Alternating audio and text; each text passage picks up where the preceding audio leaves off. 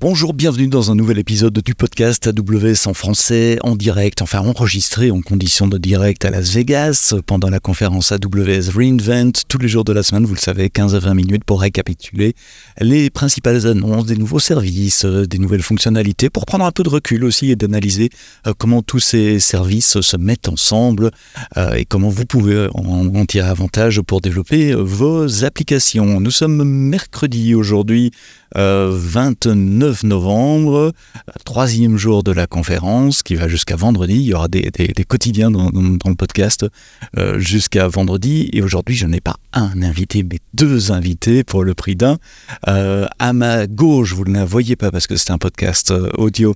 J'ai le plaisir d'accueillir Ella Benfarad, qui est responsable Shared Service Cloud dans une grande institution financière en France. Tu as fait plein de choses avant aussi. Tu as été consultante, tu as été euh, trainer euh, pour euh, AWS. Et à droite, j'ai Grégory Becambois, qui est Cloud Data Architect, qui est un trainer AWS aussi. Donc tous les deux, vous donnez ou vous avez donné, et moi aussi d'ailleurs, on est trois traîneurs AWS. On a donné des cours chez des clients en France et ailleurs, chez Decision Network. c'est ton premier reinvent et là, t'en penses quoi? C'est quoi l'ambiance ici dans les couloirs? Par qu'on marche beaucoup eh bien, tout à fait. C'est mon premier reinvent, donc euh, très impressionné, euh, honnêtement. Effectivement, euh, c'est très sportif. J'ai explosé le record en termes de nombre de pas, hein, 33 000 pas hier. Mais donc beaucoup de sessions, beaucoup de workshops, beaucoup de rencontres surtout, très intéressantes. Et du coup, je suis très heureuse d'être ici. Eh bien, j'espère que ça donnera envie à d'autres personnes de, de rejoindre Reinvent. Tu les comptes, tes Reinvent Et à combien, toi, Greg? 3, 4, là, il y a eu la période du Covid. Bon, bonjour Seb, je suis très ravi d'être là avec toi aujourd'hui. Euh, fidèle auditeur du podcast, euh, ça fait bizarre d'être à l'intérieur cette fois-ci, voilà. Donc, euh, bah, c'est toujours aussi stimulant en fait. Moi, j'essaie de, passer une passion auprès des clients et puis des gens que je forme. Et ce Reinvent, bah, c'est un coup de boost chaque année. donc, bah, là, on a repris une claque. Hein, lundi, mardi, aujourd'hui, et ça va, ça va continuer. Donc, je pense qu'on va aborder plein plein de choses aujourd'hui et c'est pas fini effectivement. Alors aujourd'hui, c'était la, keynote de Swami, je l'appelle par son prénom parce que je retiens pas son nom de famille, mais il est difficile à prononcer en plus. Excuse-moi, Swami, si tu comprends le français que tu écoutes le podcast euh, en français. Swami est le directeur de tout le groupe, enfin le vice-président de tout le groupe qui s'occupe des data et analytics chez AWS. Donc c'est lui et ses équipes euh, qui créent tous les services data. Euh, ça va de S3 à Redshift, tous les Glue, Athena, etc. Et évidemment toute la partie SageMaker, Bedrock, etc. Donc c'est notre Monsieur Data. Donc c'était évidemment une keynote un peu plus orientée euh, intelligence artificielle euh, générative et, et, data. T'étais dans la salle, toi. Nous, on l'a regardé en vidéo d'une autre salle, mais toi, tu étais dans la salle et là, t'en penses quoi? Tu, tu On vient de sortir de la keynote. Hein. Là, on enregistre une demi-heure après la fin de la keynote. T'en penses quoi? Alors, euh, honnêtement, c'est la première fois que j'accroche autant à une keynote. Euh, c'est-à-dire que je trouvais que le fil conducteur était très intéressant. Alors, sans grande surprise, c'était très orienté autour de la l'AI euh, donc générative et la data. ce qui était intéressant surtout, c'est que on faisait beaucoup le lien entre la data et l'IA générative dans les deux sens. comment on doit avoir une data pertinente pour l'IA générative et comment aussi on se sert de la générative, euh, l'IA générative pour la data. Et donc ça, j'ai trouvé ça très intéressant avec toutes les annonces euh, croustillantes euh, qu'on a eues en parallèle. On va revenir sur les, annonces, mais c'est bien d'avoir cet aspect un peu hélicoptère de structure et je suis content du feedback que tu donnes de, de, de, la keynote parce que c'est des, des anciens collègues à moi qui écrivent les, les keynotes. Je vous dévoile un point du voile, c'est pas le VP euh, qui fait ses slides évidemment. Il travaille, il collabore, mais il y a toute une équipe derrière qui travaille toute l'année pour préparer les keynotes des summits et de, de, Reinvent. Et je connais spécifiquement les gens qui travaillent sur la, keynote de Werner demain et celle de Swami. Donc je leur passerai le, message, ça leur fera plaisir. Toi, tu as regardé la keynote euh, en, vidéo? Parce que je dois vous dire qu'elle est live streamée dans les hôtels, sur Internet, donc on peut regarder la, vidéo, euh, même si on ne rentre pas dans, l'énorme salle de, de keynote. Mais t'en penses quoi? Eh ben, comme d'habitude, en fait, moi, les keynotes, c'est toujours un, sentiment partagé où, en fait, on prend plein de nouveautés et, on, a, et on, a, le cerveau euh, qui est en train de dire euh, comment on pourrait implémenter ça chez les clients. Et parfois, on loupe la nouveauté d'après parce qu'on est déjà en train d'implémenter ça chez un client. Donc, euh, bon, effectivement, ça, c'était quelque chose de, encore une fois, troublant aujourd'hui parce qu'il y avait beaucoup, beaucoup de nouveautés.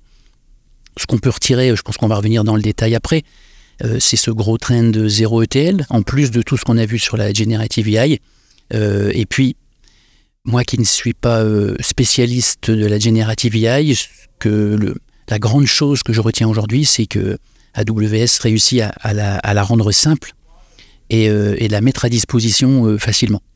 Alors il y avait deux grandes catégories euh, d'annonces euh, faites pendant, pendant cette keynote.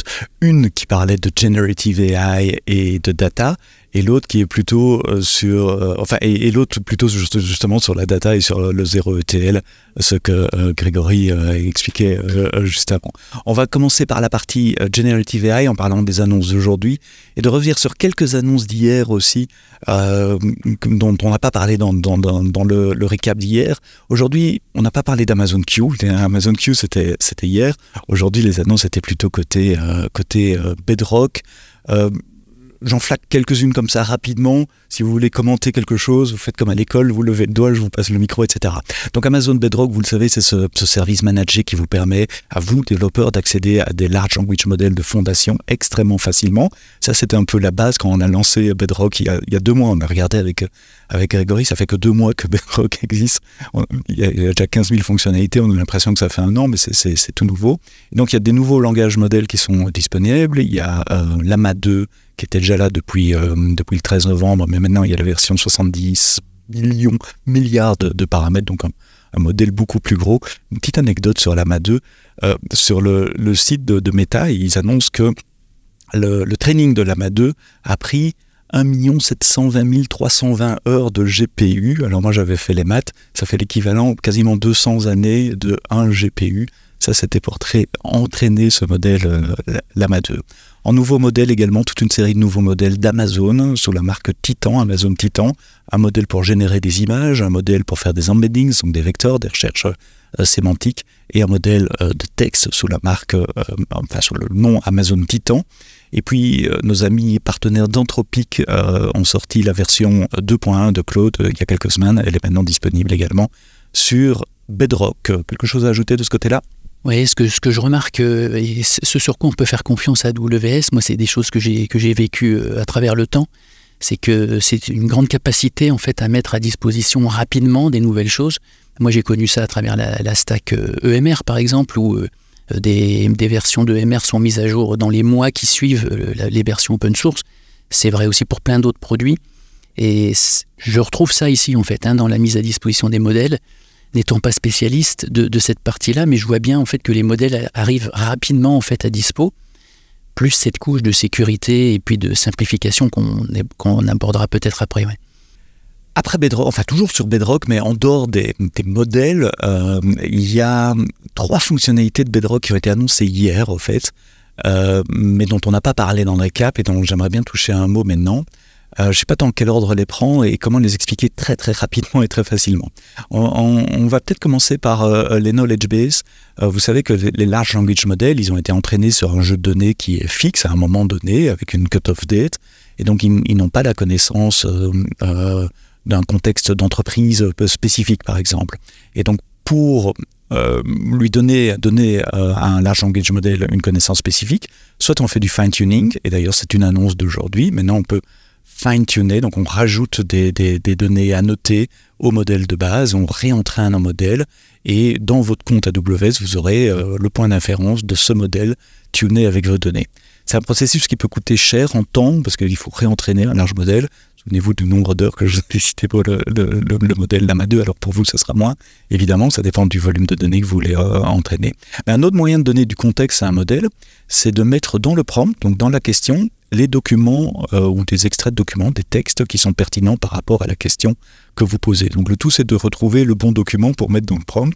Et comment est-ce qu'on fait ça? On fait ça avec des large language models également. On met les documents dans une base de données et on les vectorise. Pour chaque document, pour chaque morceau de document, chaque chunk, on crée un vecteur. Et les vecteurs sont faits de telle façon que euh, deux vecteurs qui sont proches dans l'espace vectoriel ont une signification proche. Par exemple, si je parle de, Far West, un, document qui parlera de cowboy sera proche en termes de sémantique, alors qu'il n'y a pas le mot cow ni boy dans le mot Far et, West, là où une recherche par keyword euh, échouerait, une recherche vectorielle va réussir. Et donc l'idée du, d'aller rechercher ces documents, c'est dire on transforme mon prompt en un vecteur, on va chercher dans une base de données de vecteurs tous les documents qui sémantiquement sont proches, on les extrait de la base de données vectorielle, on va les mettre dans le prompt et on donne la question et le contexte à la fois au euh, large language model. Ça va? Vous me souvenez toujours? Ça s'appelle du euh, Retrieved Augmented euh, Generation, RAG. C'est assez fastidieux à coder si on veut le faire soi-même, j'ai déjà fait. C'est beaucoup de code, il faut une base de données vectorielle. Ben maintenant, tout ça, c'est inclus dans Bedrock. Très simplement, on lui pointe un bucket S3 avec nos documents, on lui dit tu gères la base de données ou alors on vient avec la sienne si on a un besoin spécifique. Euh, et il y a une nouvelle API dans Bedrock, on lui pose le prompt et il s'occupe de tout le reste derrière. Donc il va faire la vectorisation du prompt, aller chercher les documents, euh, remettre les documents dans le prompt et, amener une réponse. Donc super simple d'un point de vue euh, développeur. Alors je ne l'expliquerai pas euh, mieux que toi, Seb. Euh, ce que j'ai noté, moi, par contre, c'est la, convergence qu'il y a technologiquement derrière euh, sur les, bases de données en fait, qui vont stocker ces vecteurs. En fait, ça permet aux clients de capitaliser sur des bases de données AWS qui, qui déjà. Et donc, ça ne crée pas en fait une nouvelle stack technologique à, absorber pour le client.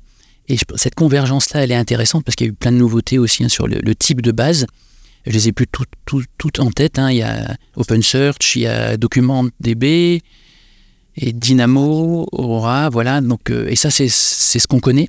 Et donc, pour les clients aussi, ça peut être rassurant, cette partie-là, je pense, de ne pas avoir à, réinvestir, à, à nouveau, réinvestir à nouveau, ça se dit bien, euh, sur une autre stack, parce que c'est vrai que c'est une complexité aujourd'hui.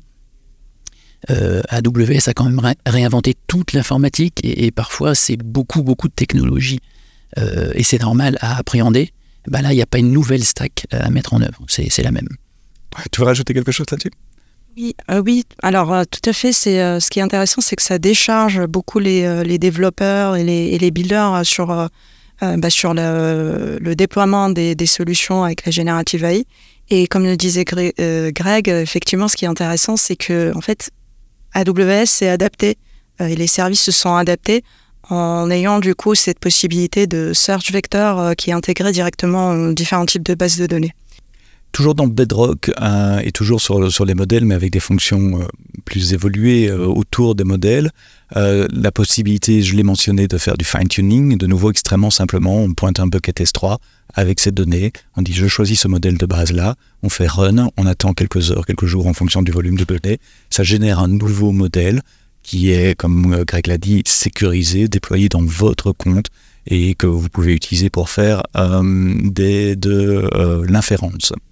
Effectivement, mis à part le côté coût qui peut, qui peut être engendré ici quand on doit réentraîner le modèle, ce qui est troublant là aussi, c'est la facilité de le faire parce que moi, c'est pas mon job, Seb, c'est pas le tien, et on, c'est facile, et on arrive à le faire, donc c'est dire que c'est, adressable, effectivement, pour les gens dont c'est vraiment le, very best job, on va dire.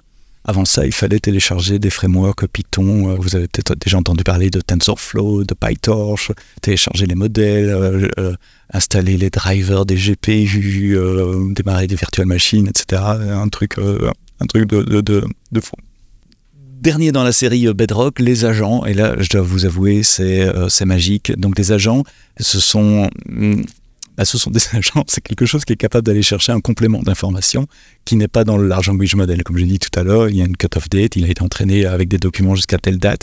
Euh, si, si, vous voulez demander à un large language model de réserver une chambre d'hôtel, de demander s'il y a des, des, tables libres à un restaurant, le cours de la bourse ou la météo, bah, ils sont pas capable de le faire, et c'est ce que les agents permettent de faire. Donc imaginez que vous ayez une API quelque part qui retourne un cours de la bourse pour, euh, pour un, un, ticket, euh, AMZN par exemple, pour prendre un exemple que je connais bien, euh, vous déclarez un agent dans Bedrock, vous dites en langage naturel ce que l'agent est capable de faire, c'est ça qui est magique, vous lui donnez un Swagger file, donc une définition de l'API, et le endpoint évidemment qui doit appeler, et tout seul, il va déterminer, en fonction des questions que les utilisateurs lui posent, si cet agent-là est capable d'apporter la réponse. Si oui, il va faire l'invocation puisqu'il connaît le Swagger file et inclure la réponse de l'agent dans la réponse. C'est un peu magique. Euh, c'est un changement de concept en programmation parce qu'on définit une API finalement en langage naturel, on la débug en langage naturel, mais ça permet de faire des choses un peu, un peu Ouais, pour le moment, le mot que j'ai à la bouche, je suis désolé, c'est magique. Euh, on, va devoir creuser ça au niveau technique, mais, mais ça donne un sens de waouh. bah, Effectivement, ça change la façon de développer, mais ça change surtout l'expérience client pour un utilisateur. Euh, bah, bah là, on va au-delà d'un simple chatbot question-réponse, c'est-à-dire que j'ai eu des sessions où, euh, avec les agents Pedrock, on pouvait aller au-delà des réponses et déclencher en fait des actions concrètes, typiquement bah, la réservation d'une chambre d'hôtel, sans qu'on ait à faire appel à un assistant humain en fait. Et ça, c'est très, ça, ça, apporte beaucoup de valeur ajoutée pour le business. Il y a un communiqué de presse, d'ailleurs, je vous mettrai les liens dans, dans les notes du podcast du groupe Accor, du groupe d'hôtel Accor, qui annonce aujourd'hui la disponibilité d'un d'un travel agent, un chatbot intelligent pour la, réservation de chambres et de services additionnels dans, une hôtel. dans un hôtel. C'est basé sur Bedrock, c'est pour ça que j'en parle. Je ne sais pas si j'utilise des agents ou pas, c'est pas le, point ici, mais ça montre directement des cas euh, d'application euh, tout à fait concrets. Voilà pour les annonces que nous avons retenues côté Generative AI. On en reparlera un, tout petit peu pour une chose. Mais dans la keynote, il y avait un deuxième volet, il y avait le volet euh, data avec un gros axe cette année, euh, c'est ce fameux zéro ETL. Alors pourquoi le zéro ETL et, est-ce que c'est juste AWS ou est-ce que c'est une tendance de l'industrie? Alors, il y a, pour moi, c'est une vague, hein, ce zéro ETL, qui avait, déjà débuté l'an dernier, tout doucement. et donc, il y a un peu de bruit autour de nous. Euh, pour moi, il y a eu euh, plusieurs vagues hein, dans le, les stacks analytiques. Il y, a eu, les vagues du serverless. Moi, j'ai connu euh, tous les services analytics devenir un par un euh, serverless. Bon, ça, c'était très technique, on va dire. C'est la couche basse. Et maintenant, on est remonté d'un niveau clairement sur ce 0 ETL. L'an dernier, ça faisait bizarre hein, cette annonce. On s'est dit, tiens, parce que c'est une, grosse partie de notre boulot à nous, qui, qui on crée des pipelines, on, déploie, on aide des, des, des, clients à opérer leur, euh, leur, euh, leur plateforme analytics ou data. Et une énorme partie de notre travail, c'est justement de transférer des données d'un composant, on va dire, on va simplifier, hein, d'un composant à un autre. Et là maintenant, c'est troublant, parce que même s'il y a eu des annonces, on va peut-être revenir euh, spécifiquement sur certaines annonces, mais on peut déjà aujourd'hui avec Redshift, en zéro ETL, interroger des bases Aurora, taper en même temps dans S3, des données dans Redshift. Donc ça, ça met Redshift au, centre de, ça remet Redshift au centre euh, des, des, plateformes data. Il y, a, deux choses, je t'interromps. Il y a une partie fédération aussi. Euh, dire j'utilise Redshift comme point d'entrée, mais après il va chercher les données ailleurs.